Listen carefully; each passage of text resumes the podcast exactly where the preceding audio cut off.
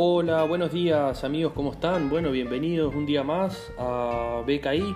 En el día de hoy vamos a hablar un poco sobre los batidos livianos. ¿Qué son los batidos livianos?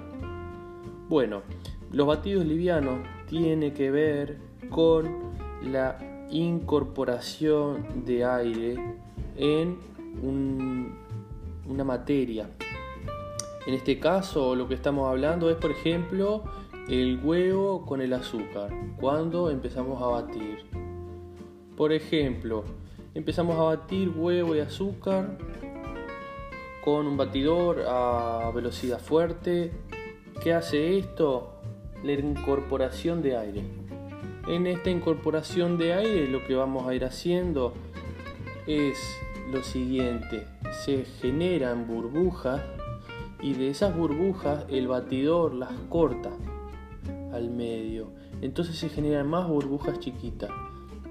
A medida que pasa el tiempo, que la acción mecánica continúa, esta misma, esta misma acción de cortar esas burbujas sigue generando más burbujas, más volumen y así un gran espumado. Estos son los batidos livianos, cuando empezamos a partir de huevo y azúcar por lo general. Estamos hablando de pastelería. ¿Para qué sirve este, este batido liviano? Bueno, por ejemplo, es fundamental para varias preparaciones clásicas de la pastelería. ¿Cuáles son? Son el pionono, la genoise o el bizcochuelo, el merengue y también el daquas. ¿Qué es el pionono? Por lo general es, un, es una proporción de huevo y azúcar. Por ejemplo, equivale más o menos a un huevo equivale a 15 gramos de azúcar y a 15 gramos de harina. Que la harina por lo general se la eh, incorpora al final de forma envolvente. La genoise es lo mismo que el pionono, la única diferencia es que lleva el doble de azúcar y de harina que el pionono. El merengue, solo las claras batidas con azúcar. ¿Cuántos tipos de merengue hay? Merengue francés, merengue suizo y merengue italiano. Eso después lo vamos a ir viendo en otro capítulo. Daquas, ¿qué tiene que ver el daquas? El daquas es un merengue con la adición de harina de almendras. Buenísimo.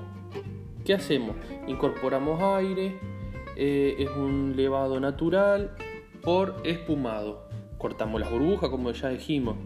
¿Y qué es bueno tener en cuenta para todo este tipo de espumados, para todo este tipo de preparaciones de batidos livianos? Fundamental, los utensilios como el bol, que no tengan poros, que sea de acero inoxidable, que sea de losa, que sea...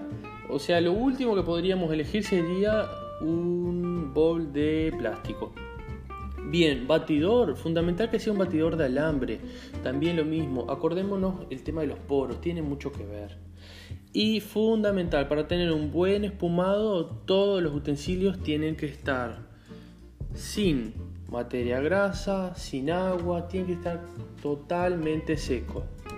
Bueno, espero que todas estas, que todas estos piques, estos tips, que todas estas marcas que acabamos de ver te sirvan para que tengas un espumado espectacular y que lo puedas aprovechar al máximo.